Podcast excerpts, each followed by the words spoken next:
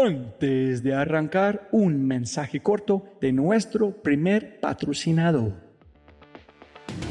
Mira, la inteligencia artificial está en todas partes y es abrumadora.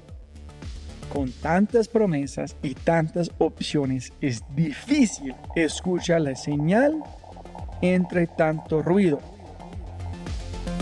Eso es exactamente por lo que estoy tan orgulloso de celebrar y compartir con ustedes Adapta.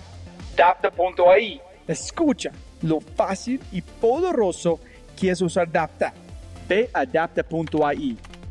Crea una cuenta ingresa la información de tu sitio web, espera unos segundos mientras la inteligencia artificial de Dapta hace su magia y chum, chum, chum, tienes contenido hecho a medida para tu empresa o startup. ¿Y qué es mejor? La inteligencia artificial de Dapta sigue produciendo contenido más inteligente mientras más lo usas. Y mejor que eso, esto es solo la punta de un enorme iceberg de lo que Dapta puede hacer. Dapta es fácilmente una de mis herramientas favoritas. Es alucinante. Y solo para los oyentes de este podcast tengo un código especial que les dará el 50% de descuento durante los primeros tres meses usando Dapta. Pruébala ahora en www.dap ta.ai, data.ai. O haz clic en el link en la descripción de este podcast y aplica mi código podcast y crece tu productividad exponencialmente. Buenos días, buenas tardes, buenas noches. Otro episodio de The Fry Show. Conmigo, gringolo.com, Robbie J. Fry. Y a través de este blog he tenido la oportunidad de compartir con personas realmente geniales, de conocer emprendedores de todas partes del mundo y de aprender de ellos y poder compartir a través de esta comunidad las experiencias de todas las personas que emprendemos y aprendemos. Pusimos la plata y pues nos dimos cuenta de que además de tener una buena idea y capital, se necesita un equipo apasionado, se necesita determinación, se necesitan muchísimas cosas eh, que van más allá de lo que es un buen producto. Entonces creo que uno como emprendedor tiene que dar esos pasos siempre hacia adelante y cada vez los retos se van volviendo mayores, pero efectivamente para eso estamos, para asumir retos cada vez mayores que nos lleven a aprender cosas nuevas y que nos lleven a ver el mundo de una manera completamente diferente. Su inconsciente sabe que uno quiere lo que su corazón sabe que quiere y que uno muchas veces lo ignora, entonces en ocasiones hay que ser un poco intuitivo, aprender a escuchar más a su corazón que a su cabeza sino que también alimentan mi alma, me permiten crecer como persona y me permiten conocer a otras personas interesantes que aunque no estén directamente relacionadas con el tema del emprendimiento, posiblemente sí me conecte con ellos a través de otras pasiones. El tiempo y el espacio se deforman. Y cuando uno está muy cerca a una masa muy fuerte, como por ejemplo un agujero negro, el tiempo y el espacio se deforman. Entonces creo que cuando algo es muy significativo para uno, algo tiene mucho peso, mucho valor en la vida de uno, hace que el tiempo y el espacio se deformen. Amigos, amigas, por favor. No quiero preguntar, pero tengo que hacerlo. Si tienes un momento, vaya a iTunes, déjame una reseña, una estrella, mejor cinco, diciendo su opinión. Castígame, ayúdame. Cualquier cosa, por favor, para ayudarme a mover en los rankings de iTunes. Sígueme en Facebook, Twitter, Instagram, por favor. Solamente para yo puedo llegar y conseguir más invitados alucinantes. ¡Gracias! Ya, ya. Antes de empezar este podcast con el gran Javier Díaz, quiero regalar un mensaje personal a Javier. Javier, hermano, tienes uno tienes algo en común con muchos, muchos de mis invitados. Tienes un enfoque láser. Sabes qué quieres hacer y no estoy seguro que vas a lograr cualquier cosa. Entonces, hermano, te respeto, te admiro mucho y gracias por esta conversación. Pero de un amigo a amigo, te admiro, te respeto. Listo, jóvenes amigos míos. Javier Díaz es un mecánico sistemático y analítico de emprendimiento.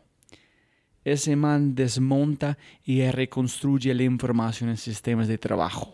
Escucha el podcast y lo entenderás. Pero mejor dicho, doctor podría ser una analogía más apropiada porque su propósito no es el mantenimiento ni la fijación, sino la alimentación del emprendedor. Él quiere hacer el mundo mejor y un blog más la empatía, las cuales son sus herramientas quirúrgicas elegidas. Pero Javier es un administrador de empresas por profesión y emprendedor por vocación. Desde diciembre de 2008 escribió un blog llamado Negocios y Emprendimiento. En este blog tiene miles y miles de seguidores, de personas escribiendo.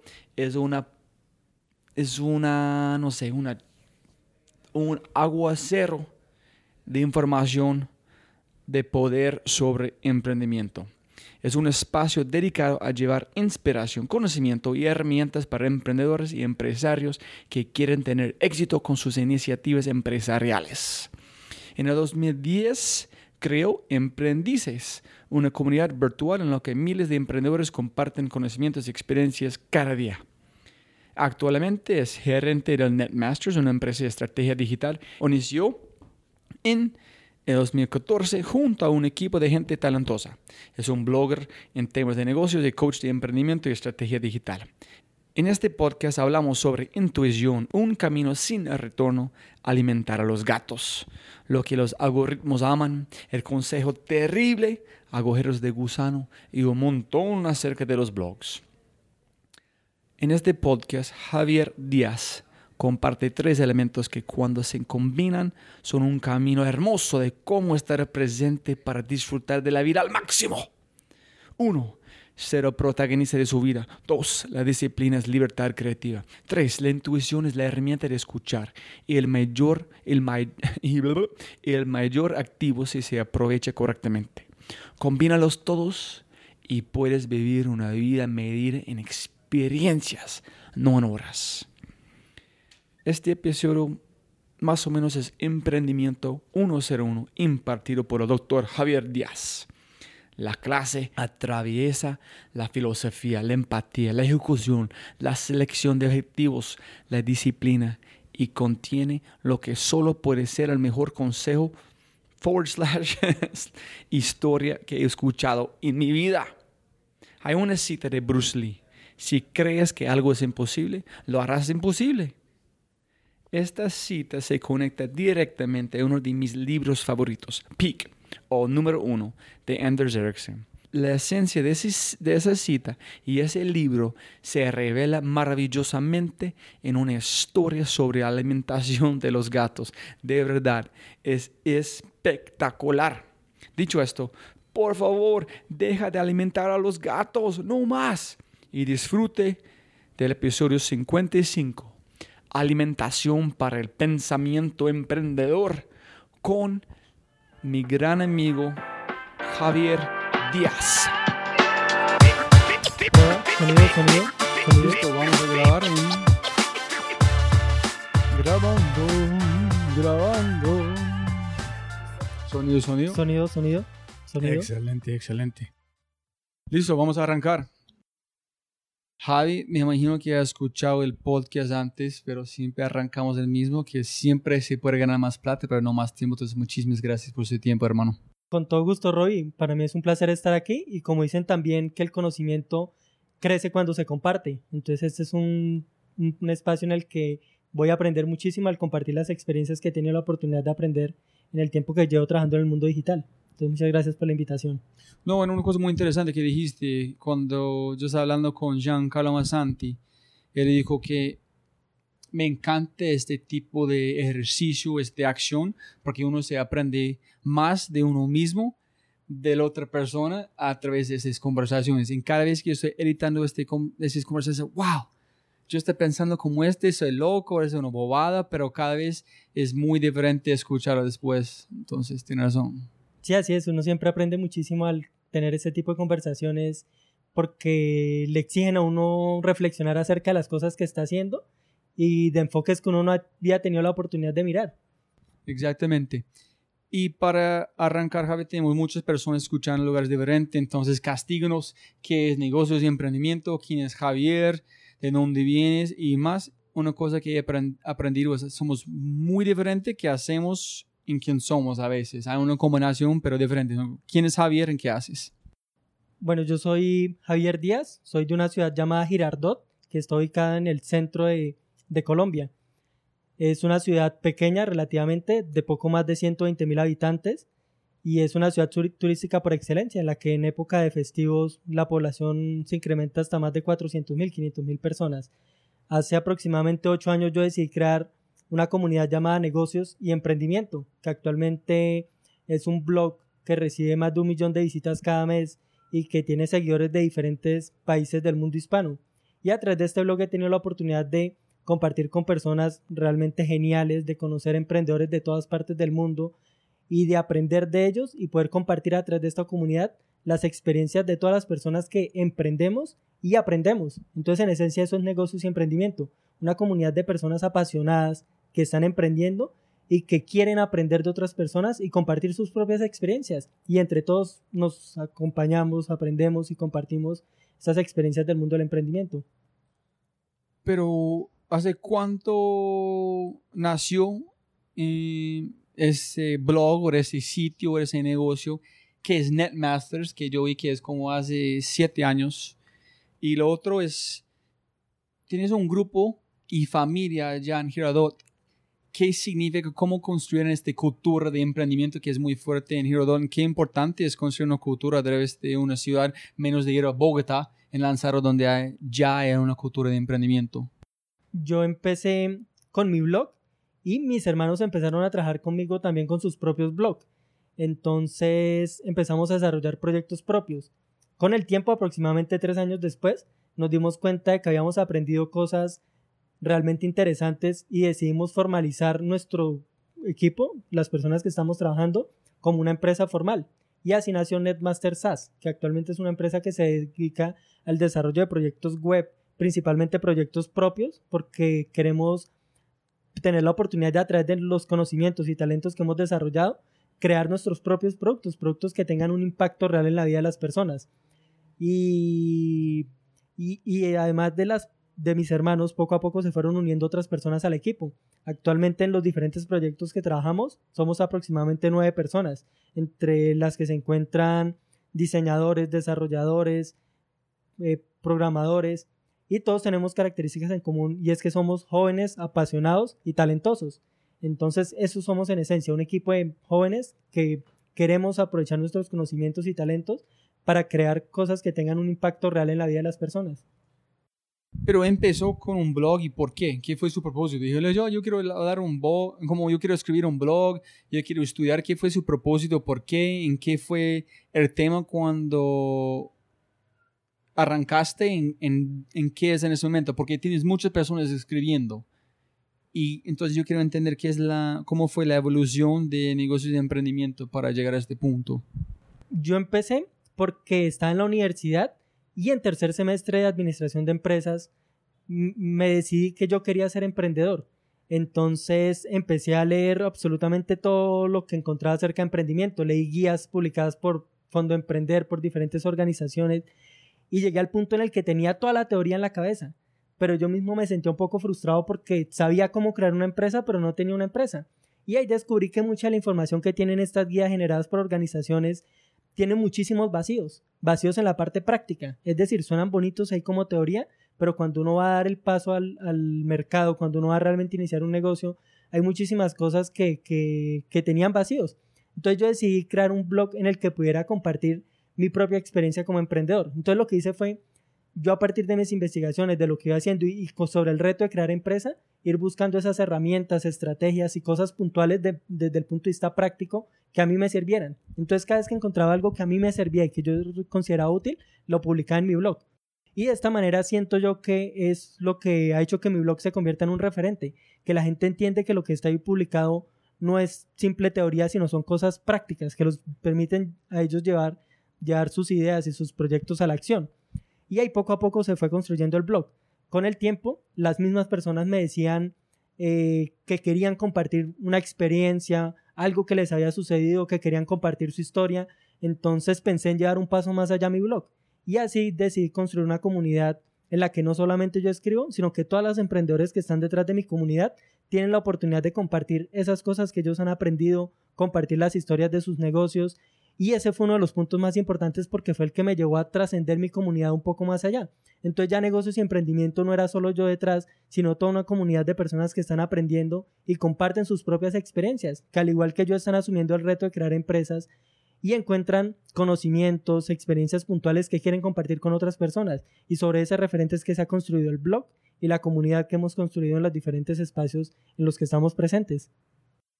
Tengo dos preguntas montadones. De uno es, ¿qué significa la palabra emprendedor? En cuando esa palabra la inspiró, ¿qué fue parte? Porque dice, ah, yo quiero ser emprendedor sin saber qué es emprendedor, que muchas personas piensan, pero no es el camino para todos. Si lo ves como Reid Hoffman de, de LinkedIn, ella dijo emprendimiento más o menos es haciendo experimentos para su propia vida que cada uno están ayuden, ayudándote llegar a otros niveles de pensamiento diferente para lograr cosas en su vida personal, si es un negocio, si es con familia, cualquier. Pero otras personas por ejemplo, Freddy Vega, de, que voy a publicar un podcast muy pronto de, de Platzi, dijo, un startup es una empresa que puede escalar, punto. Si no puedes escalar, no es un startup. Entonces, una gente que tiene una versión de emprendimiento diferente. Y qué pena, voy a llegar al punto. Y número dos es, hay muchos blogs, mucho, constantemente. Las cinco cosas mejores que tiene que hacer para ser como éxito. Las cinco mejores libros para leer hay tanta información, en la verdad, en mi opinión, 90% es basura. La gente está escribiendo porque sabe, la gente va a leer sin leer estos libros, sin saber que la información es válida o no, sin nada como experimentado. Solamente, no, mira, yo sé, la gente va a hacer un clic, es clickbait. No hay información que van a ayudar a la gente. La gente no se importa, está buscando métricas de vanidad, no métricas de llenar a la gente con información de verdad. Entonces, cómo es la, parte de filtración de su blog por la información que está publicando, la verdad, van a ayudar gente. ¿Y qué significa emprendimiento? Bueno, efectivamente el la palabra emprendedor como tal se puede definir de muchas maneras. Eh, por definición podríamos decir que un emprendedor es una persona que, que se anima a hacer algo por primera vez, un pionero. Y a mí el concepto que más me gusta de emprendedor es que es una persona que hace la diferencia. Y aquí de pronto rompemos un poco el paradigma de que un emprendedor es solamente aquella persona que crea una empresa. Porque de hecho hay personas que crean empresas, pero que atienden sus negocios porque les toca. A veces los ve uno como que no disfrutan lo que están haciendo. Entonces para mí es un, un emprendedor es una persona que hace una diferencia positiva en la vida de las personas. Y ahí vemos que no solamente es ese emprendedor en el tema empresarial, sino posiblemente yo puedo ser emprendedor porque tengo un talento, un arte y decido hacer la diferencia en la vida de las personas a partir de esos conocimientos y talentos que tengo. Y en segundo lugar, efectivamente estoy completamente de acuerdo. De hecho, una de las cosas que yo siempre he procurado en mi, en mi comunidad es alejarme un poco de esos temas motivacionales, de autoayuda, de compartir muchísimos de esos consejos que la gente lee y se siente súper entusiasmada, pero que no los lleva a una acción práctica en el momento. El filtro para mí es si la persona lee esto y después de leerlo, así es un artículo corto, puede realizar una acción que le permita avanzar en el desarrollo de sus proyectos o mejorar un poco su empresa, eso es un contenido que yo quiero tener en mi blog. Entonces, por eso me enfoco en compartir básicamente ideas, estrategias y herramientas. Esos son los tres enfoques que yo elijo en mi blog. Entonces, si esta idea puede ayudar a un emprendedor o un empresario a iniciar o mejorar su negocio de alguna manera, o si esta estrategia puntual le puede ser útil o si esta herramienta práctica la puede implementar en su negocio, yo la comparto. Si incluyo de vez en cuando un artículo de pronto con consejos, con tips de personas que ya han tenido la experiencia de lograr el éxito, de, de hacer cosas interesantes y que tienen lecciones valiosas para compartirnos pero trato de que no sea más del 20% del total de las publicaciones, porque me interesa más es que las personas lo que lean puedan llevarlo a un nivel práctico, que puedan hacer algo inmediatamente después de leerlo y que les sea útil. Y ese es el enfoque que trato de manejar en las diferentes publicaciones que, que realizo en mi blog. Hay un tema que yo soy, es parte de mi ADN, que es de Biofredo Parreto, que es 20% de las acciones que toman tienen 80% de valor. Y la manera que yo veo los blogs, en un sentido, los libros, si se encuentra un buen libro, ellos han hecho investigación de 100, 200, 300 otros libros. En este, un libro es 20%, es 20 de los 300 libros que tiene 80% de valor. Entonces, en un libro de valor hay tanta información de calidad. Pero un blog es una persona que yo he visto en muchos sentidos. No está hablando de su blog, solamente de que es un pedacito de este libro. Entonces la gente no le gusta leer porque puedes encontrar pedacitos de información que piensa que tiene valor cuando el valor real es en la, en las, la profundidad de investigación, de explorar una cosa que, que tú estás haciendo. Entonces, ¿qué es un complemento o una cosa que he visto que la gente falta los emprendedores que solamente leen los blogs y no hacen otras cosas. ¿Qué son las recomendaciones que tú opinas, menos de solamente leer un blog? Entonces, oh, ese es un buen tip que la gente tiene que hacer para ser exitoso. Yo pienso que lo más importante es que las personas eh, tengan claro objetivos puntuales, es decir, se traten metas específicas de lo que quieren hacer y que los blogs, las lecturas, lo que desean leer, no sea como voy a leer este libro porque quiero ver qué tiene para mí, sino no, es que yo tengo la idea de desarrollar una empresa con este enfoque o mi objetivo a corto plazo es este y este libro me va a ayudar a lograr este objetivo. Entonces yo ya evito leer un libro por leerlo y de gastar tiempo haciendo las cosas por hacerlo, de sentarme horas a leer blogs, sino que yo ya sé que si quiero lograr este objetivo puntual, entonces leo este artículo del blog que me puede ayudar a lograr ese objetivo. Y estoy totalmente de acuerdo contigo. Hay personas que se la pasan todo el día, todos los días, leyendo y leyendo libros, leyendo y leyendo blogs, se suscriben a todas las publicaciones que existen, pero no tienen un objetivo concreto al cual esas publicaciones los estén acercando. Entonces pensaría que lo más importante es eso, tener claro qué es lo que quieren lograr y cómo ese contenido que van a leer los puede acercar a lograr ese objetivo. ¿Y qué patrones o tendencias que has visto en ese... ¿Cuánto tiempo con su blog? Ocho años qué tendencias, qué son cosas que no han cambiado en ocho años, qué son cosas que han cambiado en ocho años y dónde lo, dónde lo ves el futuro de, de, su blog, a dónde van, qué dirección, en qué quieres hacer con eso. Eh, definitivamente cuando yo empecé a hablar han cambiado muchísimas cosas como en el enfoque, en las metodologías y en el tipo de emprendimientos que quiere hacer la gente. Cuando yo empecé, la herramienta por excelencia de la que todos hablaban era el plan de negocios pero entonces empezaron a desarrollar enfoques metodológicos diferentes, todo el tema del Lean Startup, de crear empresas con un propósito más allá de querer ganar dinero. Entonces creo que eso ha cambiado definitivamente la manera en que los emprendedores conciben el crear empresas. Y veo como positivo ese hecho, que las personas ya no piensen solamente en crear un negocio que les permita generar una rentabilidad económica, sino ver cómo a través del emprendimiento ellos pueden crear productos, servicios que tengan la posibilidad de hacer de este mundo un lugar mejor. Y creo que eso es algo positivo que he visto en cuanto al cambio en el enfoque.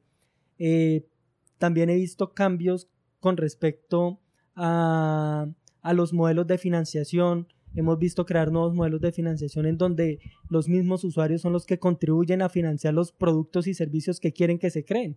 A través de plataformas de crowdfunding eh, vemos tendencias en donde los emprendedores construyen los productos y servicios de la mano con los clientes, entonces todo este tema de co-creación, todo este tema de crowdsourcing nos llevan a, un punto en donde el emprendimiento ya no es solamente una persona detrás de una empresa, sino cómo todos colectivamente construimos productos y servicios que al final nos van a hacer la vida de nosotros mejor. Entonces creo que eso es lo más interesante que he visto, cómo han cambiado el enfoque de los emprendedores y cómo cada vez más todas las personas tienen un rol importante en la construcción colectiva de las empresas. Y creo que las empresas actualmente tienen ese reto de ver a los clientes no solo como consumidores, sino entender que los clientes quieren ser, más que consumidores y quieren ser parte de las empresas, quieren ayudar a construir los productos y servicios que van a consumir, quieren decir qué productos y servicios quieren financiar y están dispuestos a apoyar aquellas marcas con las que se sienten identificadas y también están dispuestos a dejar de consumir aquellas productos y servicios que ponen en riesgo su entorno. Entonces, más o menos son como las tendencias que he visto en ese tema del emprendimiento. Sí, hay una cosa muy, muy conectado que es, si tú eres un profesor, la ideal es, tú vas a convertir en el estudiante. sea, a través de estudiantes vas a aprender más que estás enseñando, porque si escuchan con los estudiantes, me imagino si, si tú eres un negocio y tienes sus clientes, a través de sus clientes vas a aprender más que tú estás, tiene que ser eh, estudiante de vida, ¿no? Constantemente. Y conectar con este ¿quién piensa que tiene más valor de su blog? ¿La gente que escriben por su blog, que leen los otros artículos, o la gente que no escriben solamente leen los, artículos? Yo, veo, eh, ambos son elementos estratégicos dentro de mi negocio, pero sin duda las personas que me ayudan escribiendo, los, los, trato de, de, conocer, de interactuar con ellos directamente porque son demasiado claves. Es decir, son personas que no solamente escriben para mi blog, sino personas que posteriormente se encargan de compartir en sus perfiles sociales los contenidos que escriben. Entonces, a través de una persona yo estoy llegando a las cientos, miles de amigos que ellos tienen, contactos. Entonces es una manera en la que yo, enfocándome en una persona, logro llegar a muchas más. Pero efectivamente todo, todo el enfoque va hacia los usuarios. Es decir, si una persona quiere escribir en mi blog, debe estar articulada con la, el propósito, con la esencia, con los principios que nosotros tenemos como, como comunidad. Es decir, yo evito que algunos contenidos que no encajan dentro de lo que nosotros queremos promover, hay algunos temas que uno tiene que decir sobre los cuales no va a escribir en un, en un blog porque eso permite que el, que el blog o la comunidad tenga un referente, la gente tenga en cuenta qué tipo de contenidos sí se publican y qué tipo de contenidos no. Un ejemplo específico, yo decidí que no iba a hablar ni de religión ni de política, porque son temas en los que pienso que todos tienen opiniones válidas, todos tienen sus puntos de vista, todos tienen sus elementos culturales para, para ver las cosas con sus enfoques. Entonces, si nos ponemos a hablar de políticas o de temas religiosos, eh, creo que, se pierde un poco el enfoque de la esencia de lo que estamos haciendo. ¿Sí? Entonces, eh, aunque diferentes personas pueden escribir, yo tengo claro sobre qué temas sí pueden escribir ellos, y a partir de ahí entonces creo como esa relación con ellos de, alianza, de que no sean solamente personas que llegaron y quisieron publicar lo que quisieron, sino más bien que, se articulen con el enfoque que nosotros queremos promover. ¿Cuántos artículos has escrito vos?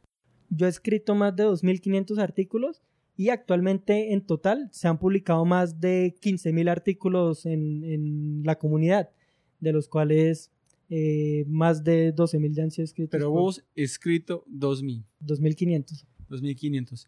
La razón que estoy preguntando es dos. Uno es, es muy sencillo para Robbie castigar a la gente que escribe cinco cosas más chéveres, hacer cinco libros, pero también apoyarles que escribir, publicar, tiene que arriesgar, tiene que, ese, hay una cosa muy valiente de hacer este, sin embargo, entonces, una cosa que yo quiero saber de vos es, ¿qué has aprendido del arte de escribir? ¿Cómo es tu proceso? ¿Cómo fue la evolución de sus palabras, de su voz interior? Porque es una cosa que yo explorando y espero que no sé por qué no he empezado antes. Entonces, a toda la gente escuchando que están haciendo este chapo, felicitaciones porque es muy duro publicar sus cosas en su voz y arriesgar que la gente van a castigarlo y disfrutar este proceso. Entonces, ¿qué has aprendido de 2.500 artículos en, este proceso? Sí, efectivamente, cuando yo empecé a escribir, pensaba simplemente en escribir y me tuve que mejorar muchísimo la ortografía. Entonces, la lección más valiosa que yo he aprendido es a escribir para la gente. Yo antes de escribir un artículo, siento como si estuviera conversando con la persona que va a leer este artículo. Yo tengo definidos perfiles de lectores en mi comunidad. Por ejemplo, yo sé que por un lado me leen emprendedores, que son personas que tienen una idea y quieren iniciar su negocio. Me leen empresarios, que son personas que ya tienen su negocio y lo que quieren es mejorarlo, crecer, vender más, administrarlo mejor. Y me leen también muchísimos profesionales que no tienen una empresa propia como tal, ni quieren ser empresarios, pero son gerentes de marketing, son docentes, son personas que por alguna razón les interesa el tema del emprendimiento, el tema empresarial, el tema del mercadeo. Y entonces yo lo primero que hago es, bueno, voy a escribir un artículo. ¿Para quién va esto? ¿Para un emprendedor? ¿Para un empresario? ¿O para un profesional? Cuando decido quién de los tres me va a leer, yo pienso en qué es lo que esa persona le interesaría aprender acerca de lo que yo voy a escribir. Y me pongo en, su, en, sus zapatos. Es un trabajo de muchísima empatía y creo que es lo más valioso que uno puede aprender acerca de escribir. Y es aprender a, a entender qué quieren saber las personas acerca de ese tema y escribirlo de tal manera que ellos lo sientan. Creo que artículos eh, buenos se pueden encontrar en muchísimas fuentes, pero artículos que la gente sientan, los emocionen, los lleven al punto de, de sentir este artículo fue escrito para mí, ese es un gran reto que tenemos, especialmente las personas que creamos contenidos para entornos digitales. Hacer que un contenido la persona, aunque uno lo escriba para muchísimas personas, cada persona lo sienta como que este artículo lo escribieron para mí. Y una métrica que yo tengo para, me, para hacer seguimiento a que efectivamente estoy cumpliendo esto es efectivamente los comentarios de la gente. Cuando la gente dice, gracias porque esto que escribiste era justo lo que necesitaba, ahí uno entiende que realmente se logró ese ejercicio de empatía. Y otra de las cosas más valiosas que he aprendido es a estructurar los contenidos. Cuando uno empieza a escribir, eh, empieza a desarrollar modelos mentales. Entonces ya uno empieza a manejar estructuras de, para organizar los textos, los párrafos, crear subtítulos, y esto tiene un doble beneficio. Uno, cuando un artículo está estructurado, para los usuarios, los usuarios es mucho más fácil digerirlo, más fácil aprender lo que uno quiere transmitirles. Y dos, los buscadores valoran muchísimo la estructura de los contenidos a nivel, a, nivel web. Entonces el hecho de utilizar una etiquetas H1, H2, poner negritas, subrayar palabras, poner etiquetas de párrafos, todo eso hace que el posicionamiento de los artículos sea muchísimo mejor. Entonces las claves para uno posicionarse mejor en Internet es crear contenidos que la gente ame y que los algoritmos de los motores de búsqueda, de búsqueda entiendan y también amen. De cierta manera ellos están programados bajo unos parámetros y si uno de esos parámetros los utiliza, efectivamente van a tener mejores oportunidades de posicionamiento. Cuando escribes, Javi, estás escribiendo de este, frustración, estás escribiendo de yo aprendí este, yo apliqué, wow, cambio mi vida, tengo que compartir eso con la gente. ¿De dónde vienen sus palabras? ¿Viene de frustración? ¿Viene de conocimiento que ya he aprendido? ¿Viene de una cosa que yo quiero aprender? Entonces voy a escribir para como conocerla mejor yo. ¿Cómo es tu proceso para escribir? ¿Qué es tu motivación intrínseca para escribir cosas? La mayor parte de los artículos que he escrito han nacido bajo ese quiero aprender más acerca de esto, ¿cómo lo puedo aprender? Y no solamente lo hago, bueno, me siento y me pongo a investigar sobre el tema y aprenderlo, sino que tomo decisión de, de tomar acción. Entonces, si yo quiero aprender acerca de un tema en específico, experimento, pruebo, eh, puedo pasar semanas, meses haciendo algo hasta que finalmente vivo en carne propia qué es eso que yo quiero aprender. Y al final he aprendido unas reflexiones, he tenido la oportunidad de conocer otras personas, de leer acerca del tema y puedo ya sentarme a escribir una posición crítica. Efectivamente pienso que el Internet es un medio muy interesante porque es multidireccional, es decir, uno escribe ahí algo y las personas lo leen y pueden ellos mismos compartir sus opiniones, críticas, sugerencias. Entonces es un ejercicio realmente interesante. ¿Por qué? Porque es un reto para uno como, como creador de contenidos pensar en que uno no puede escribir cualquier cosa que se le ocurra, sino que uno tiene que hacer un ejercicio realmente de aprendizaje, de asimilación, de experimentar, porque si no la gente efectivamente no se va a sentir conectada con el contenido. Y cuando la gente no se conecta con el contenido, no lo comenta, no lo comparte, no interactúa con él, y al final pues efectivamente se pierde la oportunidad de agregar valor a la web, que en un mundo donde todo el mundo puede crear contenidos, creo que el reto de crear valor es cada vez mayor. Tocaste un punto muy importante, me gustaría, me encantaría, mejor dicho, entender sus opiniones. Con mi podcast a veces no tiene las métricas que yo quiero, ¿no? entonces uno puede ver este de, de su ego, de ay, gente no le gustan, ¿qué está pasando con este? Pero yo recibo un mensaje de WhatsApp con el fundador de una aerolínea. Dice, oye Rob, tiene que hablar con esa muchacha, dile que, que, que me, me, conoces y ellos van a hablar contigo. El man que empezó una aerolínea de enviarme mensaje porque confía en mi podcast, esa es una métrica que tiene valor. Una persona que van a escribir y dice, oye Rob, yo renuncio a mi trabajo para empezar un blog gracias a su podcast. Entonces, este vale millones de likes, millones de, de descargas. Pero tú tienes un blog con 600 más mil personas leyéndolo. ¿Qué es tu métrica para entender? Yo estoy haciendo mi trabajo, como tú dijiste, su definición de emprendedor, agregando valor a la vida de otras personas. Menos de un like, menos de un comentario. ¿Qué buscas en el instrumento de métrica? ¿En qué fue cuando arrancaste? ¿Cómo fue este proceso? Sin preocupar de números, pero que está agregando valor para vos, su familia o, cualquier otro tema. Eh, cuando empecé, efectivamente era mucho más técnico. Me fijaba muchísimo en los números, en cómo varían las visitas entre un espacio y otro, pero creo que la misma web, la dinámica de las personas, ha hecho que esas métricas tan, tan racionales, tan, tan basadas en los números, se tengan que replantear. Hay muchísimas cosas que no se pueden medir con números puntuales, pero que efectivamente nos, nos dan, la, dan la, perspectiva de que efectivamente estamos haciendo las cosas bien o que estamos haciendo las cosas mal. En estos momentos me fijo muchísimo en, en otros elementos más sociales que inicialmente no tenía en cuenta y que, y que la gente actualmente interactúa de una manera muy distinta a cuando empecé. Y esto ha sido producto de que Facebook ha cambiado sus algoritmos, Google ha cambiado sus algoritmos, se han creado nuevas plataformas. Entonces, actualmente en qué me fijo yo? bastante en, en cómo las personas, cómo los contenidos hacen la diferencia en la vida de las personas. Y ahí es muy importante uno tener mecanismos en donde las personas tengan la oportunidad de expresar sus opiniones, eh, sus críticas y, y qué opinan realmente de lo que nosotros estamos haciendo. Y hay que ser muy empáticos en ese sentido. Uno saber entender a través de una reacción, a través de un comentario, cómo las personas están percibiendo eso. Creo que es mucho más difícil medirlo de esta manera, es mucho más difícil uno poder, poder sentir las emociones de las personas, pero cuando uno lleva tiempo trabajando con ellos, uno aprende a identificar seguidores más relevantes, personas que constantemente están interactuando con uno, personas que constantemente aportan contenido y creo que nosotros como creadores de contenidos tenemos que enfocarnos principalmente en esas personas, las personas que más valoran lo que estamos haciendo personas que constantemente nos expresan lo que estamos haciendo y porque a través de ellos son, es que nosotros podemos ser mejores y podemos llegar a más personas como ellos. Una de las cosas más importantes que, que creo que uno como emprendedor tiene que hacer, sin importar cuál sea su producto, es hacer que la gente ame lo que estamos haciendo por una razón y luego encontrar más personas que por esa misma razón nos puedan llegar a amar. Sí, porque hay muchísimas personas allá que incluso nos pueden llegar a criticar y sus críticas son valiosas pero esas personas que nosotros podemos identificar que llegaron a amarnos por una razón son las que son las que dan sentido a lo que nosotros estamos haciendo.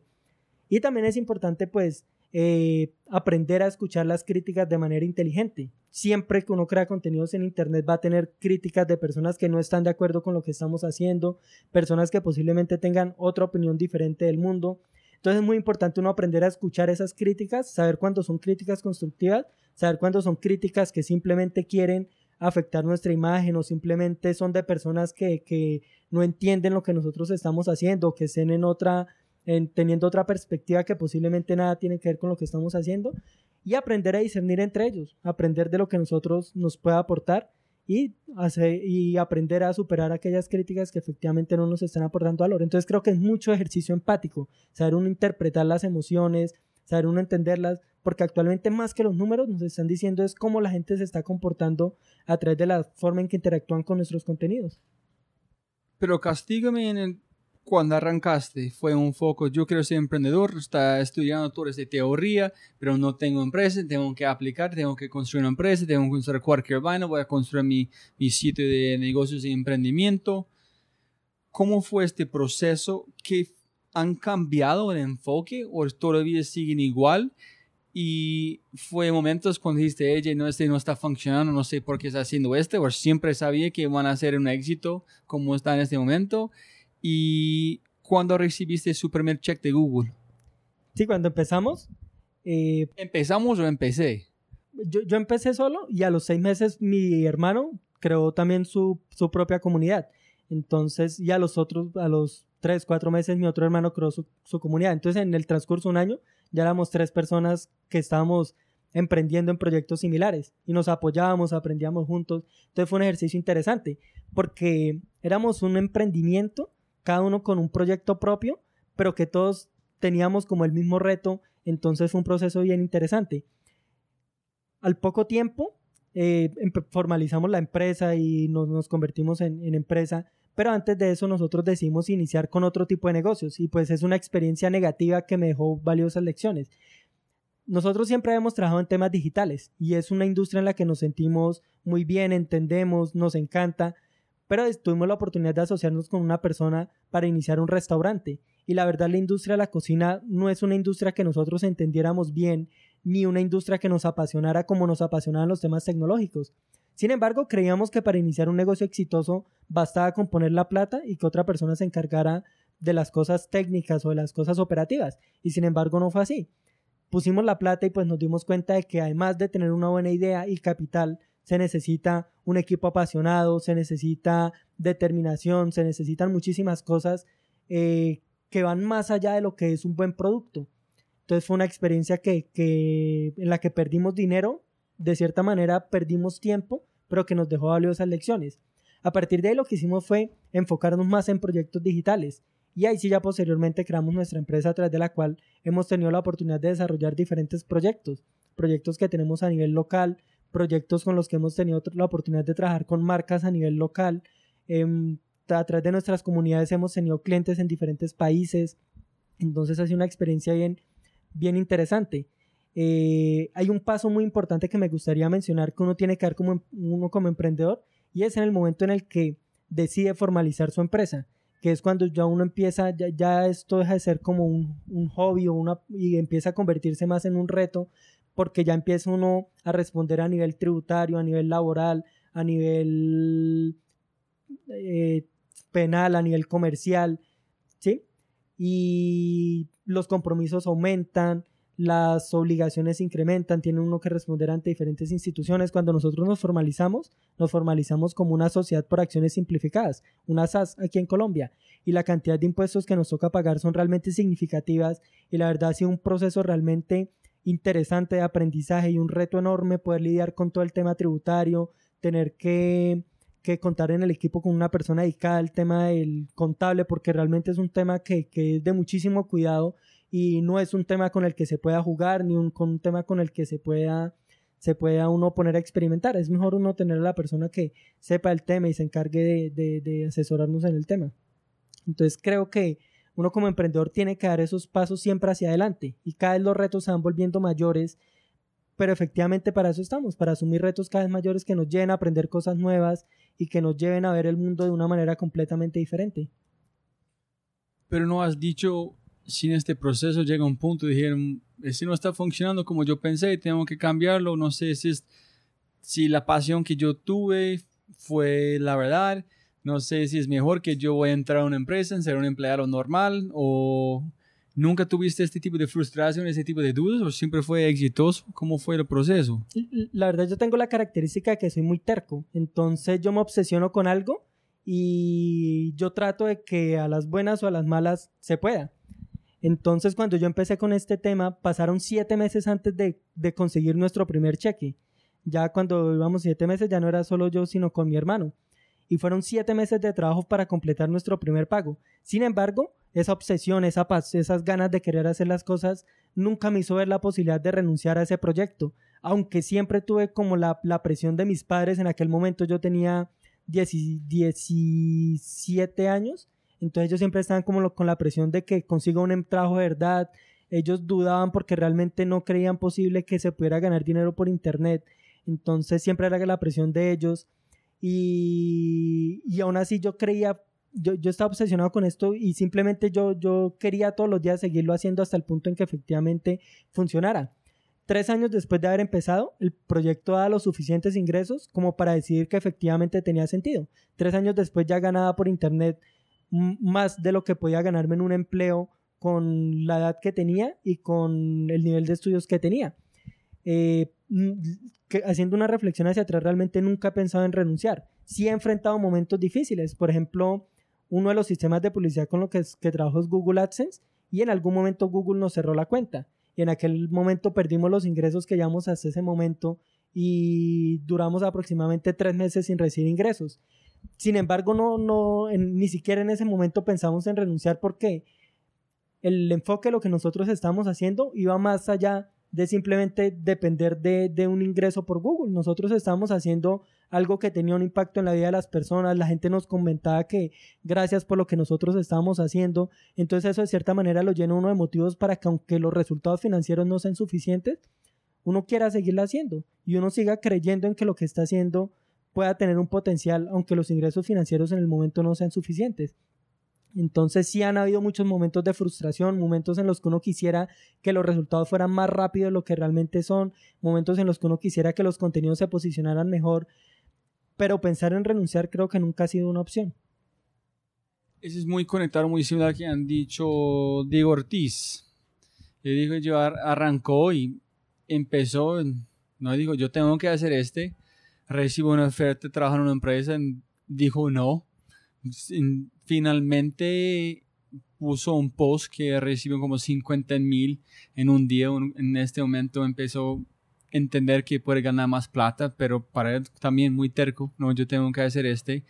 Cuando, que fue un momento cuando diste cuenta que, wow, está funcionando, que yo tan terco finalmente estoy llegando a lograr que necesito para sobrevivir o este artículo que yo con mi corazón escribió para agregar valor a la gente está diciendo, wow, gracias, y me están descargando. ¿Fue un momento clave o fue una evolución de punto chiquitito, punto chiquitito para llegar a masa crítica?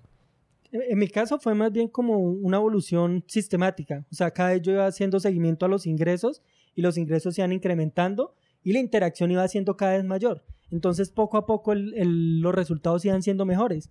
Y llegó un punto en el que ya definitivamente, que fue hace aproximadamente un año después de haber empezado, ya los ingresos yo los veía interesantes. Yo decía, bueno, aquí hay una oportunidad de, de hacer cosas interesantes. Realmente se puede ganar dinero en Internet. Ya había recibido mi primer cheque, ya lo había cobrado. Entonces pensé en que si le invirtiera más tiempo, más dedicación, si generara más contenidos, se podía llegar a convertir en una fuente de ingresos interesantes.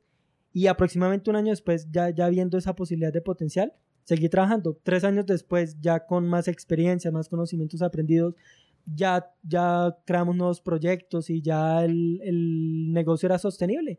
Ya nos generaba suficientes ingresos, podíamos vivir de ello, pagábamos nuestros estudios universitarios con los ingresos, eh, nos quedaban utilidades y podíamos reinvertirlos en nuevos proyectos. Entonces ya ahí en ese momento definitivamente no, había marcha atrás. Y algo interesante que me gustaría compartir es que después de que uno tiene la oportunidad de ser emprendedor, ya uno no consigue la vida laboral tradicional como una opción de vida. Ya en estos momentos de mi vida o desde, desde hace varios años, yo no veo la opción de, de, conseguir un empleo en donde tenga que ir a cumplir un horario de oficina, donde posiblemente tenga que dedicarme a hacer procesos sistemáticos, racionales todos los días, porque me apasiona esto, me apasiona tener la oportunidad de administrar mi tiempo, de conocer personas, de, de, que, de apostar por mis ideas, de crear proyectos e ideas basados en mi visión del mundo. Entonces me parece que eso tiene muchísimo valor y que un empleo, sin importar cuánto nos paguen, no nos va a dar la oportunidad de vivirlo. Entonces una vez uno, uno, uno decide emprender, ya uno no vuelve a ver el mundo de la misma manera, ni concibe ver un empleo formal como una opción para, para su vida. Javier, yo quiero, para antes de llegar a unas otras preguntas, es, hay un yo siempre yo estoy fascinado con la palabra cronopio y ir contra corriente. Si la otra gente dice la, la fama está allá, yo digo otra dirección. No, no está allá. Porque es muy sencillo allá, pero también es mucho más competitivo. Pero en otro sentido, si todo el mundo está diciendo este, este, este, es más o menos como una lista. Aquí son las cinco cosas que tiene que hacer. Para mí es, ¿qué es la lista que no debes hacer? para garantizar el éxito. En uno es la gente siempre está diciendo, tiene que arriesgarse, tiene que arriesgarse. Pero para mí esa es una, una mentira en un sentido que es muy peligroso para la gente. Sí, obviamente tiene que arriesgarse, pero ¿qué tiene que hacer intelectualmente? En el sentido que es, ¿qué son todas las cosas que yo puedo eliminar, que yo sé que yo puedo controlar para dejarle un por ciento que es de riesgo más que yo no puedo controlar en allá de riesgo. Por ejemplo, cuando Google lanzó, Sergey Larry Page no renunció su cosa en Stanford, siguen trabajando por su PhD o que están trabajando porque no sé si van a pasar. Warby Parker, ellos siguieron con sus trabajos porque no sabían, es, es tener una, una protección al mismo tiempo arriesgar. Pero la gente piensa, no, arriesgo, no, tiene que arriesgar, pero intelectualmente. Entonces, ¿qué es tu opinión sobre este? ¿En qué otras cosas que has aprendido que la gente están, piensa son muy importantes, pero es al revés, tiene que pensar lo contrario? Bueno, específicamente en el tema del emprendimiento, creo que una de las cosas que uno generalmente comete como error, y más por el tema de que las personas que enseñan emprendimiento en las universidades se basan en libros donde nos dicen cosas como hay que encontrar ideas de negocios en las necesidades de las personas. ¿Sí? Entonces uno lee un libro de, ideas de negocios, de planes de negocios, y la recomendación que todo el mundo da es encuentre una necesidad y busque satisfacerla. Yo la verdad creo que es un mal consejo porque el hecho de que exista una necesidad no quiere decir que yo sea la mejor persona para resolver esa necesidad. Entonces, ¿qué sucede? Las personas salen a buscar mercados, salen a conocer industrias sin antes mirarse por dentro. Entonces yo siempre le digo a los emprendedores, antes de salir a ver qué necesidades y oportunidades hay allá afuera, mírense por dentro, conózcanse y sepan cuáles son sus talentos, sus conocimientos, cuál es su visión del mundo y ahí sí salgan a ver qué necesidades pueden resolver a partir de sus, sus talentos, ¿sí? Porque muchas personas cometen el error de de, crear negocios en donde creen que hay una necesidad, pero realmente son industrias que no entienden, que no conocen, e industrias que no están acordes con sus talentos y pasiones naturales. Uno tiene unas, unos talentos, unas pasiones con las que nació, y ahí donde se cruzan nuestros talentos, nuestros conocimientos y nuestras, nuestra visión del mundo con las necesidades y oportunidades del mercado, es ahí donde está el negocio que nosotros el, mejor negocio para nosotros. Entonces no se trata de ver cuál es el negocio que más dinero da, ni cuál es la necesidad que queremos encontrar, sino qué podemos nosotros aportar al mundo. Porque necesidades y problemas, pues hay muchísimas, pero cuáles de esas realmente nosotros tenemos la oportunidad de impactar de manera positiva, en cuál de ellas podemos hacer una diferencia significativa a partir de lo que nosotros sabemos. Otra cosa que también considero que, que muchos emprendedores o que se ha vuelto como un paradigma entre los emprendedores es el hecho de que, de que muchas personas eh, se han inspirado erróneamente en, en, algunos escasos casos en donde las personas renuncian a sus empleos o renuncian a la universidad y tienen éxito. Así como hay pocas personas que, les, que han logrado el éxito, creo que no es una regla general.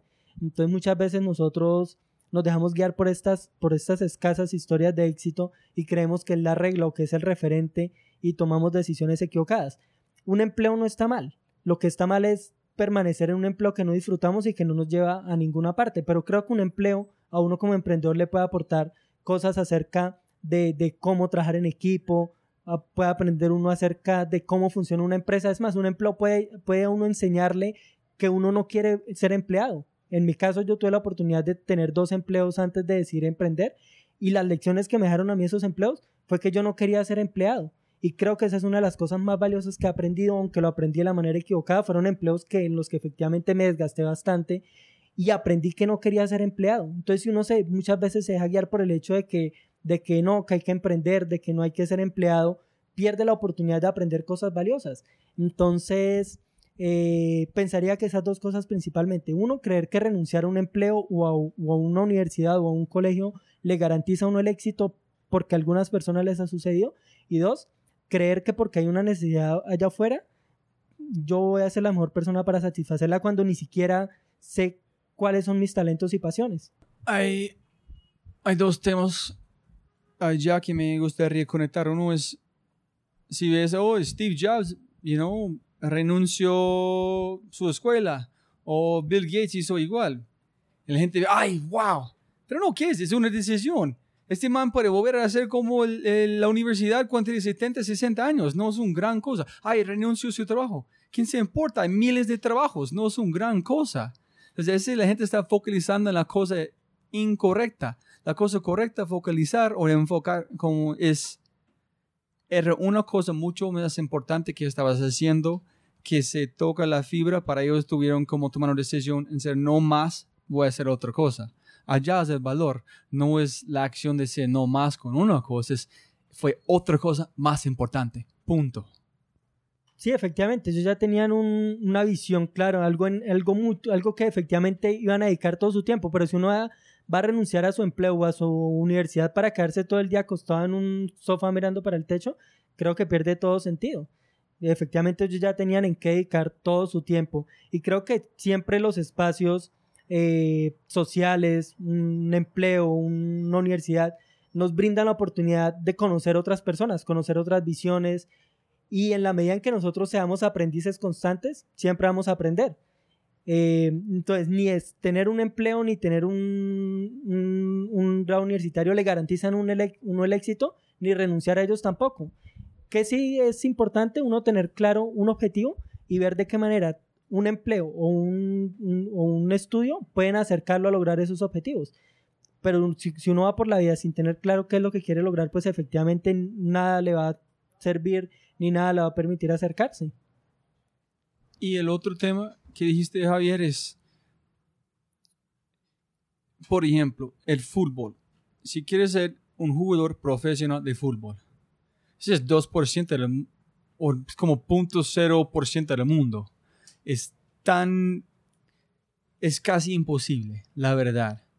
Pero como en mi podcast, Carlos Alberto Sánchez, que es la persona que está documentando la selección Colombia, es muy bueno en periodismo, es muy bueno para grabar video, es muy bueno para editar y es muy bueno para entender fútbol en deportes. Entonces, cinco cosas que es el, en el top 70% combinando para ser el mejor en una cosa que nadie más estás haciendo.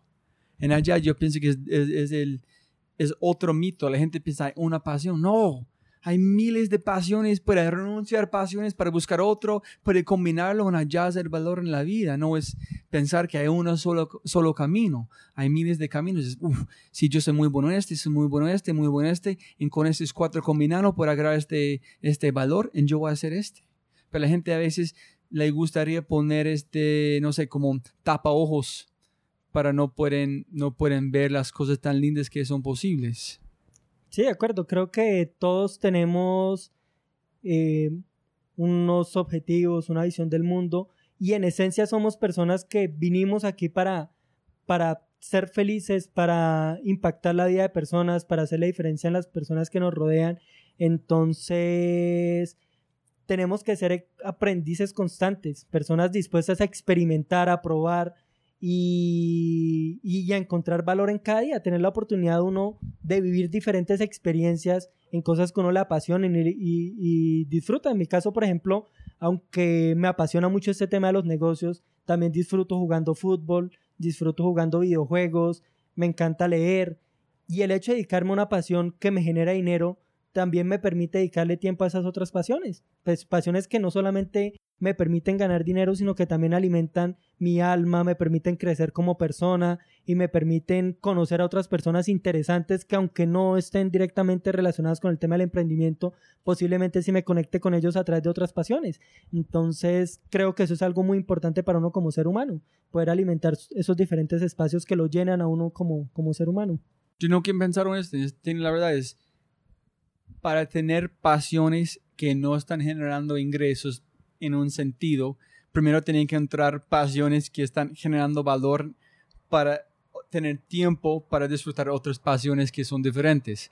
Pero no es, tiene que poner el trabajo. En allá ganas el tiempo. ¡Wow!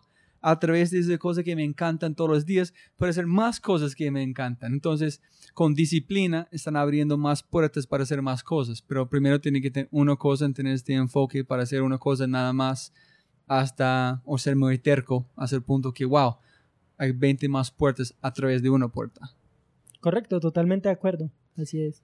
Y una cosa que escuché el otro día, Gary, no sé su apellido, Vaynerchuk, que dijo, hay un cosa de gente, ay, qué calidad aquí en Colombia es, uff, es un puente, es un puente. Y, y dijo, tú tienes un problema grave en tu vida si estás pensando en, en, en viernes, porque significa que toda su semana es terrible. Si tú estás pensando en viernes porque es un escape, tiene que reevaluar su vida, porque su vida está muy pobre si está pensando en el puente, porque para mí la semana yo no puedo esperar, uff, puedo trabajar, puedo hacer cosas que me encantan, en el fin de semana es diferente. Yo disfruto por mi familia, pero me encanta la semana porque estás trabajando en cosas que me encantan. Entonces es, es, es, muy conectado a tu blog. Si estás trabajando en cosas que no le gustan, estás buscando el viernes por un escape, estás equivocado. Sí, sí, de hecho, pues una, una frase que yo tengo como cabecera es que uno tiene que pasar todo el tiempo que pueda con las personas y con las cosas que a uno le hacen perder la noción del tiempo. Algo que yo valoro muchísimo en los años que llevo trabajando en este tema del emprendimiento es que yo he perdido completamente la noción del tiempo. Es decir, para mí un sábado, un domingo, un festivo es completamente igual a cualquier, cualquier otro día. Es decir, yo un festivo puedo pasármela todo el día trabajando, al igual que un domingo o un sábado, pero de repente un lunes puedo si quiero irme a, de, de, de viaje a otro lado, puedo quedarme un martes, un jueves, si no quiero trabajar me quedo en la casa.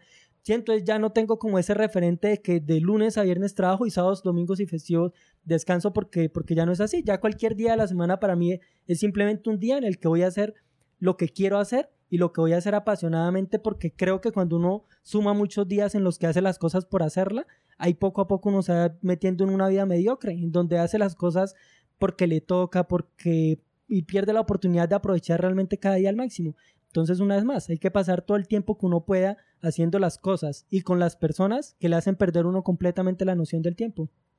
No, y ese es, ese es muy chévere porque la Carolina Angarrita de, de Google, ellas dos personas que han dicho, no, sí puedes ganar más tiempo. Yo digo, no puedes ganar más plata, no puedes ganar más tiempo, pero más plata sí. No, no, sí puedes ganar más tiempo. Digo, ¿cómo así? No. Si estás disfrutando cada momento, cada momento es más del tiempo, no hay uno, no hay tiempo, no es lineal. Y no estoy pensando, sí, tiene la verdad.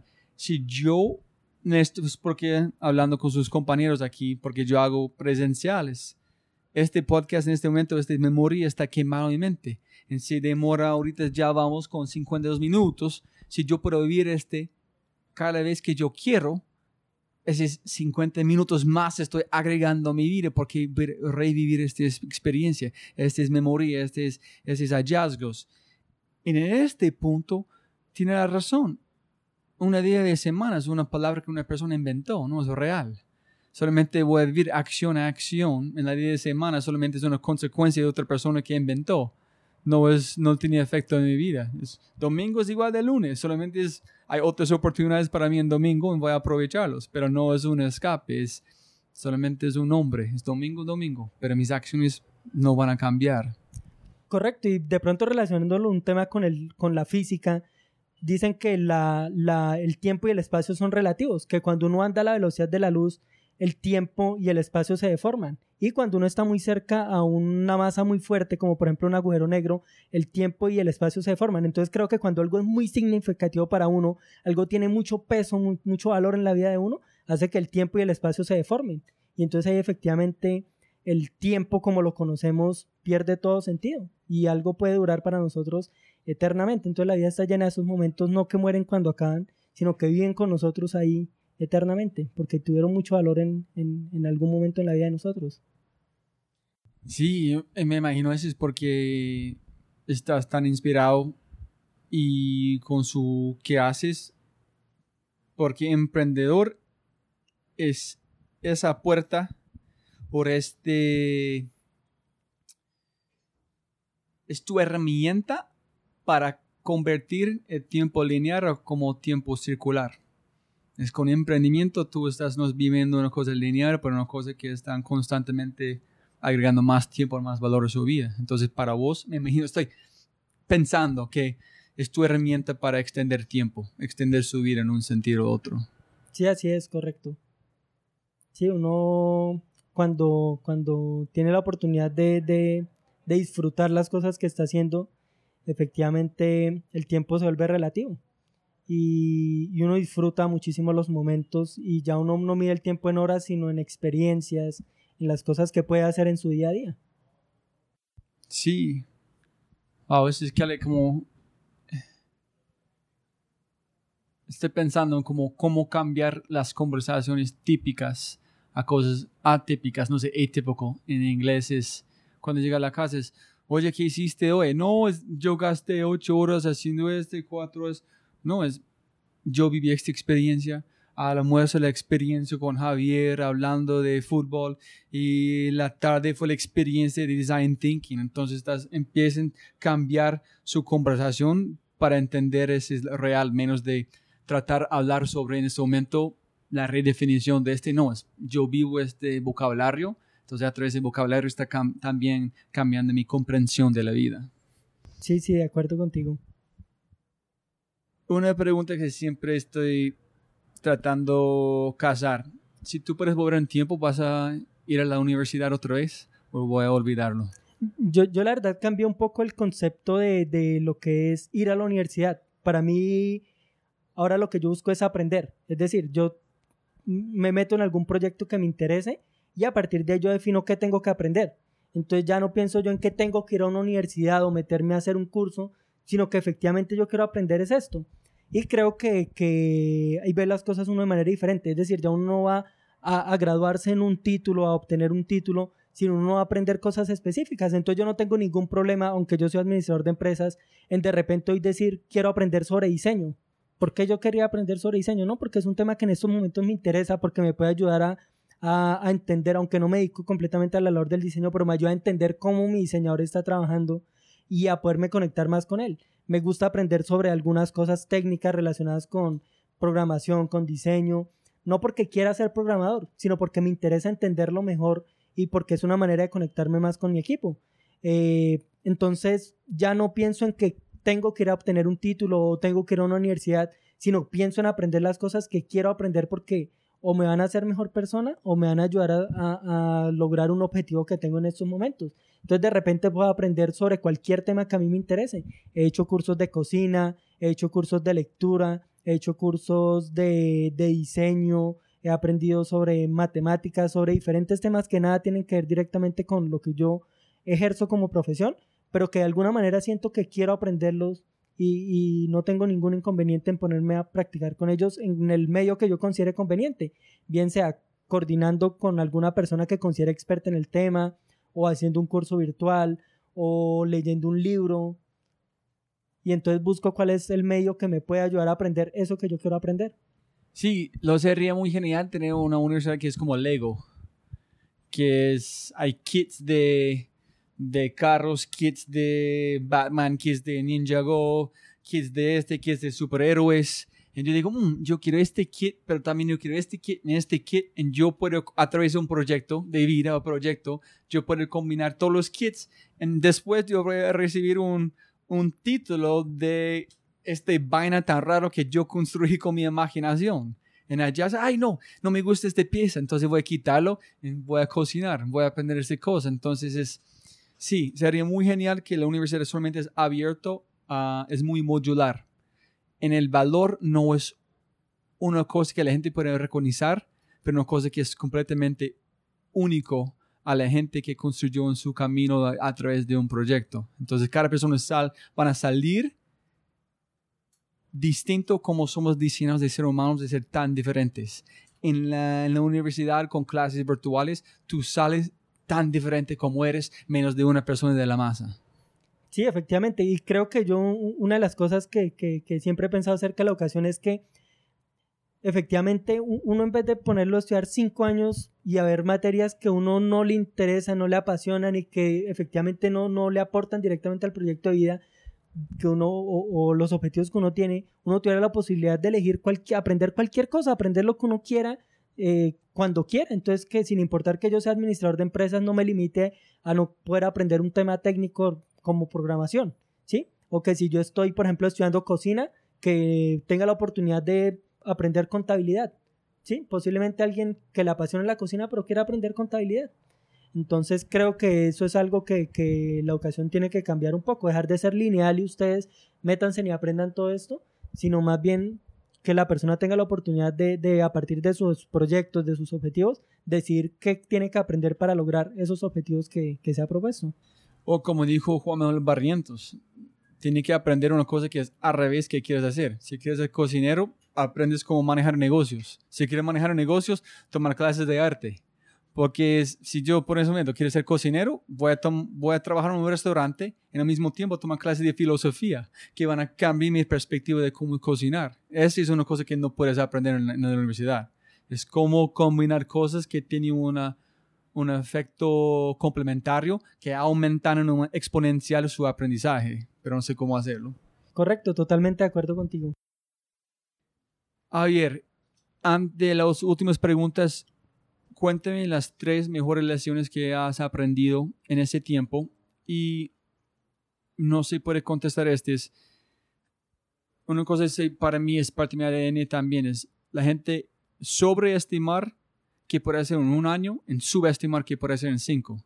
Entonces, si hace cinco años van a ser Robbie trabajando en Apple, oye, parece, en cinco años van a estar aquí sentado con Javier en Colombia con un podcast en español sobre creatividad yo no soy capaz de imaginar este, no soy capaz, no entiendo qué es creatividad, qué es innovación, dónde está Colombia, sin embargo, qué es el capital, qué es Medellín, nada.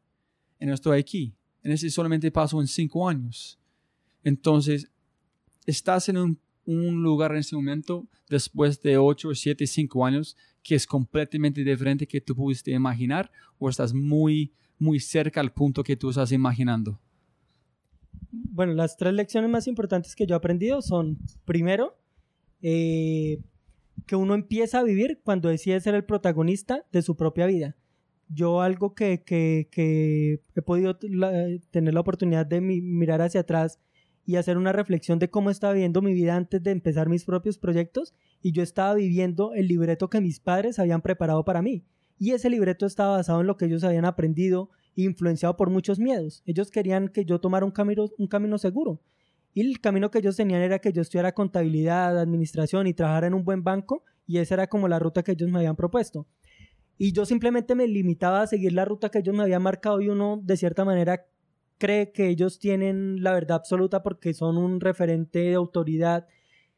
Pero en el momento en que empecé a, a, a descubrir mis pasiones, a, a decir, seguir mis propios proyectos, empecé a ver el mundo de manera muy diferente. Y creo que ahí se marcó un punto de diferencia en mi vida, en el momento en que decidí ser el protagonista de mi vida y no aceptar un papel secundario, en donde yo tuviera la oportunidad de decir, decir qué era lo que quería hacer. Y de cierta manera empecé a ser mucho más terco y, y de cierta manera eh, eh, escucharme a mí mismo y ignorar un poco las opiniones de otras personas que, que por ser papeles de autoridad como padres, como docentes, uno a veces les da, les da mucha más trascendencia en la vida de uno de la que realmente deberían tener. Segundo, creo que la disciplina es posiblemente el factor más determinante en cualquier cosa que uno decida hacer en la vida.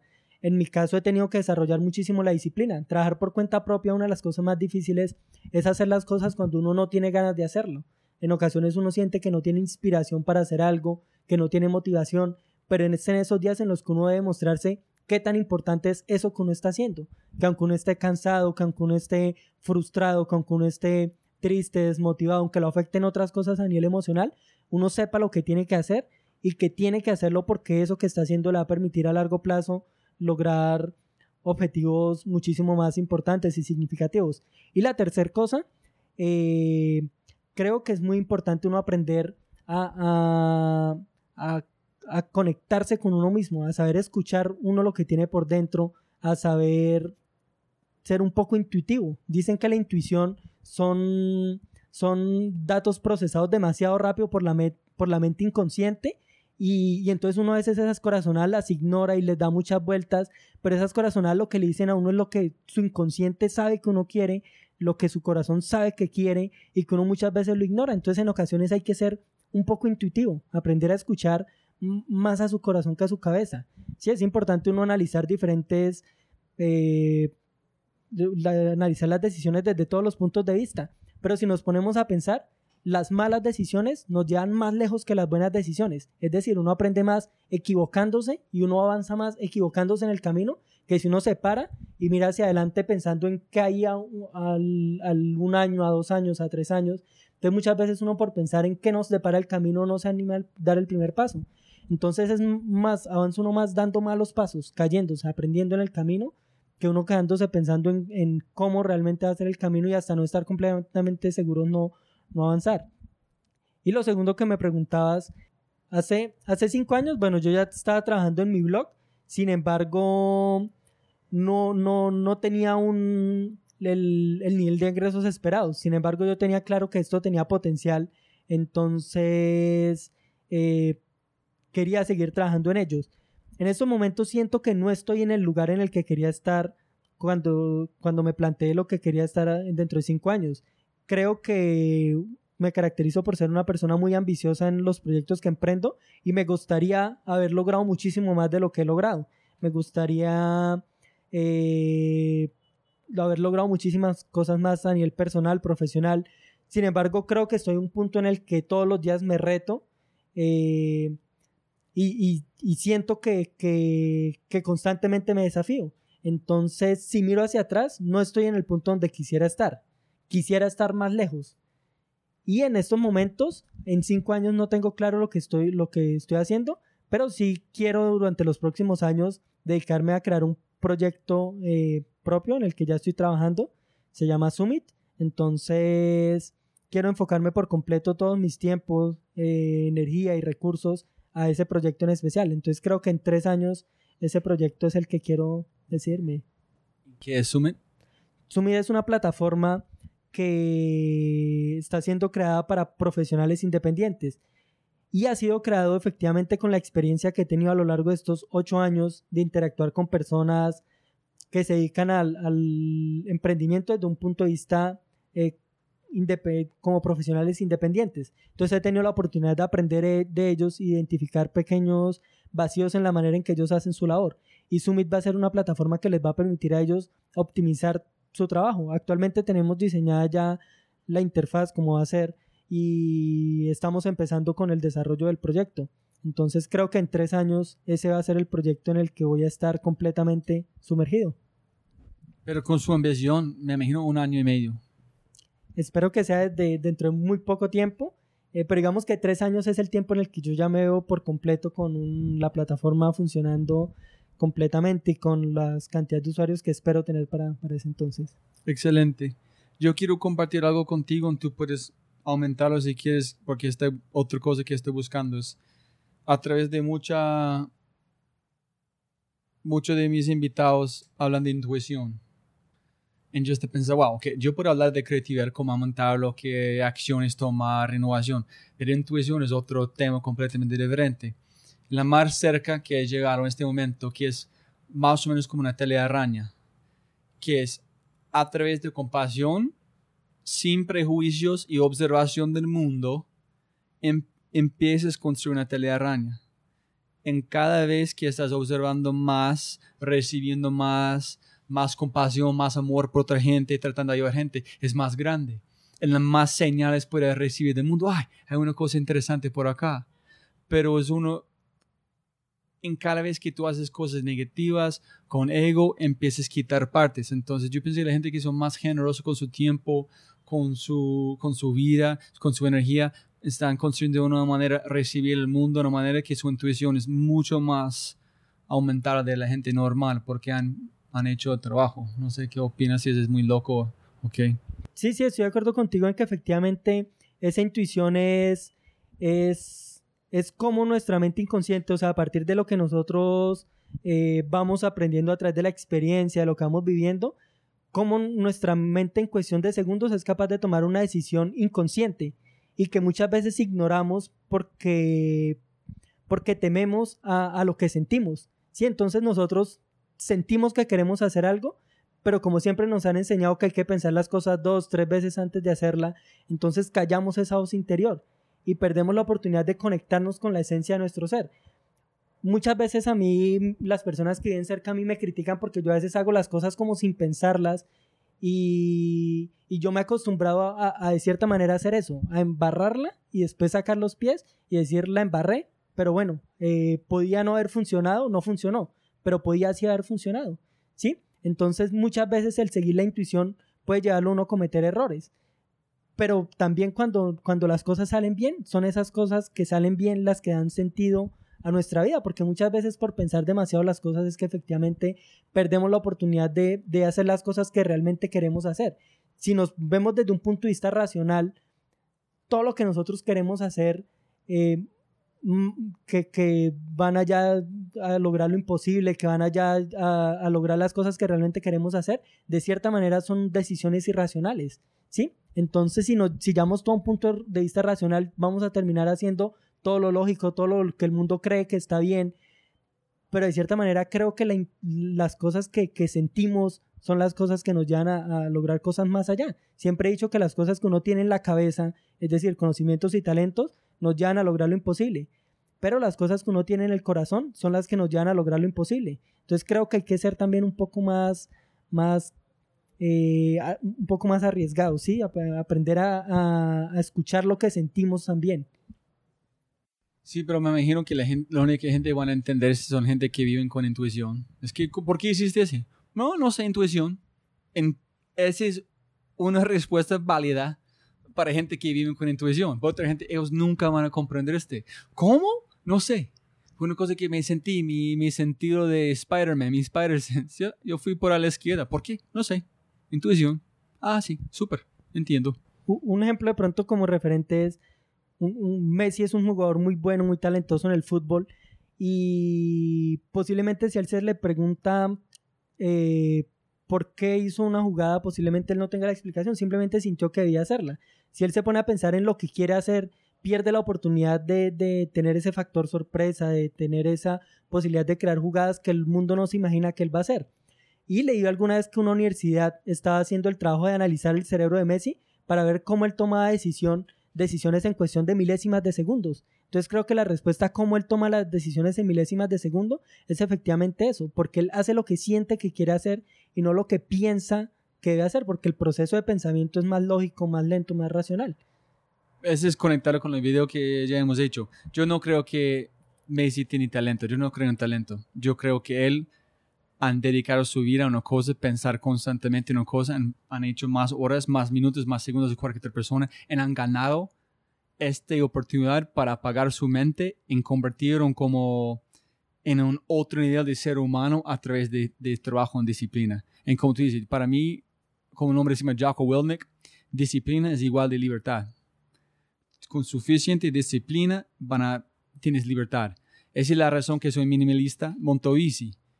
Menos cosas para pensar, para pensar en cosas que yo quiero pensar. Si tengo que pensar qué ropa voy a usar, qué voy a comer, estoy quitando tiempo de cosas que yo puedo ser más creativos. Entonces, para con esa disciplina está abriendo puertas de, de creatividad para mí.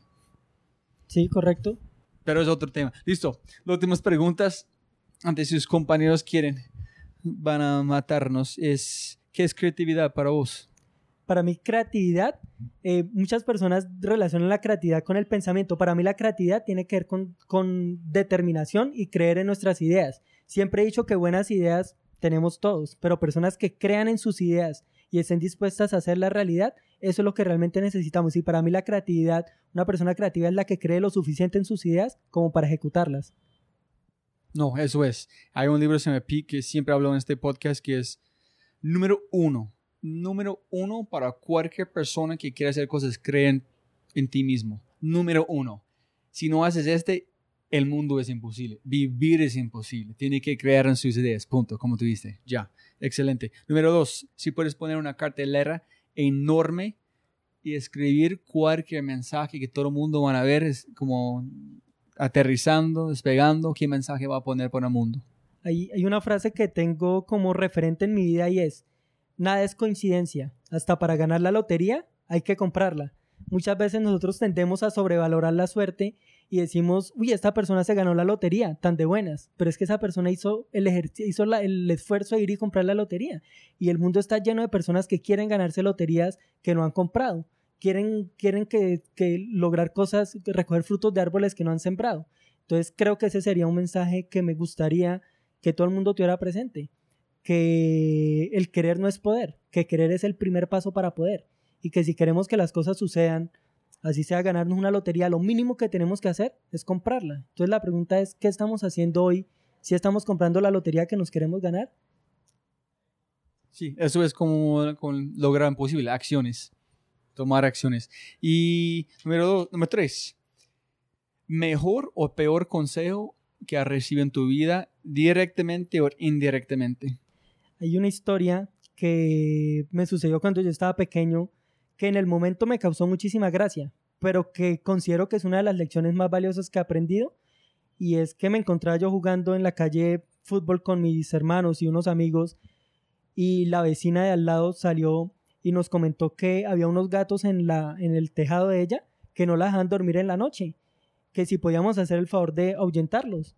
Entonces nosotros sacamos una escalera y la pusimos y subimos y vimos que los que arriba había agua y comida para los gatos. Nosotros le a la señora que ahí arriba alguien le había puesto comida y agua a los gatos y por esa razón están ahí. Y ella dijo, así es que me dio pesar con ellos y por eso les puse agua. Entonces, pues a nosotros en el momento nos causó muchísima gracia la historia y es una historia 100% real, pero con el tiempo yo reflexioné y aunque nos burlamos de la señora por la situación, muchos de nosotros estamos en la misma situación. Es decir, tenemos ideas, pensamientos, cosas negativas aquí en la cabeza que nosotros mismos nos encargamos de alimentar y después nos preguntamos por qué siguen ahí. Entonces creo que la lección más valiosa que he aprendido me la, me la dejó esta, esta anécdota y es que las ideas y pensamientos que nosotros nos encargamos de alimentar y que están ahí en nuestra cabeza, están ahí es porque precisamente nosotros nos encargamos de todos los días darles alimento para que sigan ahí creciendo y muchas veces esas ideas son frustraciones, son miedos, son dolores, son cosas que no nos dejan avanzar, paradigmas que nos bloquean y que nos impiden seguir adelante. Entonces, de vez en cuando es bueno preguntarse qué, qué gatos estoy alimentando, qué ideas están ahí en mi cabeza y que yo me encargo de todos los días alimentarla y que me impiden lograr lo que yo quiero realmente lograr. No, es espectacular, porque como, yo, como empezamos, cuando la gente dice, no puedes, tiene que ser, pero también tú eres el número crítico, un número uno, que están alimentando sus propios gatos. Entonces, primero es, ay, yo soy el culpable. Y then escuchar a otro, ay, no, yo no puedo, no voy a alimentar a esos gatos más. Pero tiene toda razón, que es, qué calidad. Hay, hay una cantidad de cosas que son gatos que estamos alimentando y buscando a otra gente a ayudarnos, con nosotros somos culpables. Entonces, es, ay, yo soy la persona alimentando a esos gatos. Hijo y madre, la solución está allá, no más comida. Así es. Número, wow, siempre voy a como recordar esa historia con los gatos. ¿En qué fue la cara cuando dice, ay, hay comida, agua allá? Aquí de ay, sí, yo puse allá. Sí, no, la verdad nos reímos muchísimo en, en Pero esa aquí tarde. la muchacha, no fue, no, ella no hizo la chispa, fue, ay, yo soy culpable, nada. Sí, no, la, la, no la verdad entendió no- la... Sí, no, fue súper chistoso porque nosotros, o sea, nosotros la miramos y como que, ¿en serio? Y, y ella sí, ella estaba súper, súper seria porque eh, ya no, no había como, como percibido la, la, que ella era la misma culpable que los gatos siguieran ahí. Wow, qué lesión tan bacano. Número cuatro. ¿Qué es éxito para vos? ¿En quién es exitoso? Para mí el éxito, y considero personas exitosas, a- aquellas personas que hacen de este mundo un lugar mejor. Anteriormente yo creía que el éxito era hacer lo que uno quisiera, pero creo que el éxito va un poco más allá. Es hacer lo que uno quiere, pero al tiempo eh, hacer mejor este mundo. Pienso que todas las personas que hoy están trabajando en hacer de este mundo un lugar mejor, en hacer que, la, que las personas que están a su alrededor tengan la posibilidad de tener una mejor calidad de vida, esas personas son exitosas. Considero, por ejemplo, una persona a la que admiro muchísimo es, eh, pues aparte de los grandes emprendedores como Bill Gates, Steve Jobs, eh, Sergey Brin, Larry Page, Mark Zuckerberg, que son personas que realmente nos han cambiado por completo el mundo. Eh, hay una persona a la que admiro muchísimo que es Juan Manuel Barrientos, que es un emprendedor de acá de Medellín, que me encanta lo que hace porque es un negocio que combina tres elementos absolutamente claves, que son la innovación, el factor social y el factor eh, rentable. Entonces creo que él ha construido un negocio de esos que, que yo admiro y que a través de su negocio está ofreciendo un producto interesante y además tiene una la- labor social con la cual contribuye a mejorar su, su entorno. Entonces creo que en esencia eso es el éxito. Y una lección de él que yo aprendí que es una de las mejores lecciones, que es un sueño, no es un sueño punto, un sueño es un proceso que tú puedes vivir en sostenerse desde este sueño. Entonces, el sueño para él es, es vivir desde la creatividad. En el mecanismo es su restaurante.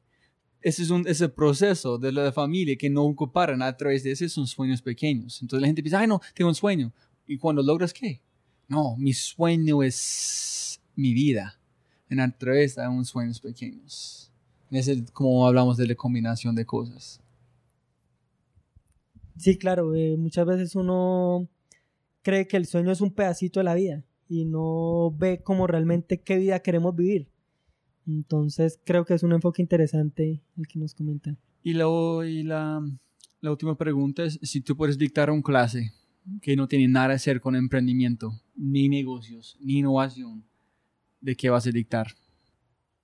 Yo creo que el, eh, algo que, que- que podría enseñar es cómo no, no perder las ganas después de embarrarla. Porque, porque algo que me ha caracterizado a mí es que yo en lo largo de la vida tiendo a embarrarla constantemente. Soy del tipo de personas que, que, que quiere hacer algo, por ejemplo, ir a un lugar y se pierde en el camino.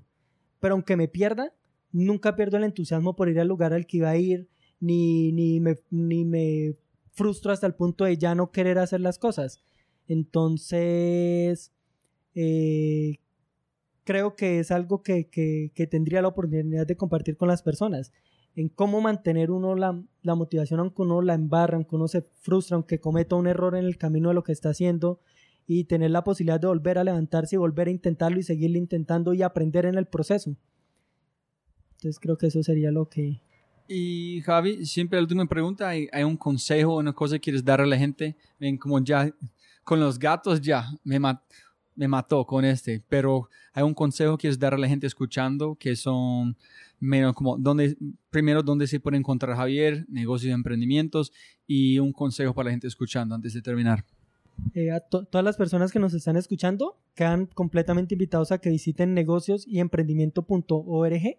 Es un blog en el que van a encontrar ideas, herramientas y estrategias para iniciar y desarrollar sus negocios. Y el consejo con el que me gustaría cerrar es que eh, empiecen a ser protagonistas de sus vidas, que reflexionen de quién es realmente la persona que está influenciando la, mayor de sus, la, mayoría de sus decisiones importantes. Es decir, ¿por qué están haciendo lo que están haciendo y realmente es porque lo quieren hacer o es porque están siguiendo el libreto de alguien más?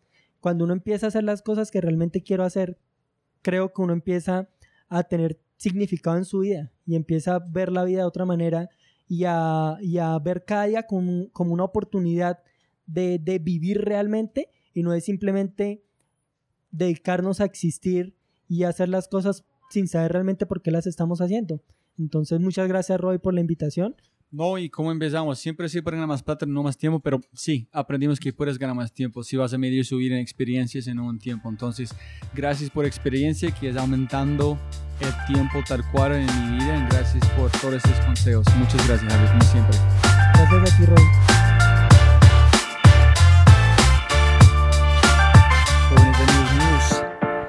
Que ustedes han aprendido un montón gracias a Javier. Por favor, otra vez, si tienes un segundo, vaya a iTunes, cuéntanos todo.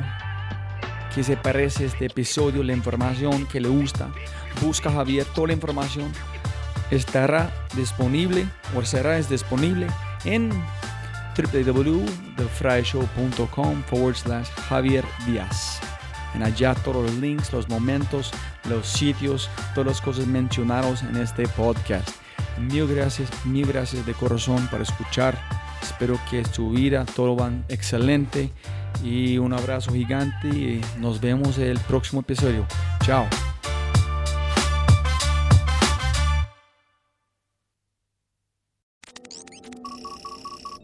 Como siempre, siempre puedes ganar más plata, pero no más tiempo. Muchas gracias por escuchar. Antes de terminar, unas cosas importantes para preguntar y mencionar. Número uno, deja una calificación Spotify. Ya, ya, déjala. Literalmente toma segundos y como yo mencioné, el impacto es enorme. Además, estarás garantizado de sentirte increíble el resto del día. También estamos produciendo todo el contenido en YouTube. El canal es espectacular. Tengo mi newsletter Conejo Blanco, las notas del podcast y los enlaces, las transcripciones. Nuestro otro podcast, Matamos Preguntas, escúchalo. Y más se puede encontrar en thefryshow.com. Y si quieres enviarme un mensaje o patrocinar el podcast, puedes enviarme un mensaje usando cualquiera de mis redes sociales con mi nombre a Robbie J. Gracias, abrazo grande y sigue escuchando.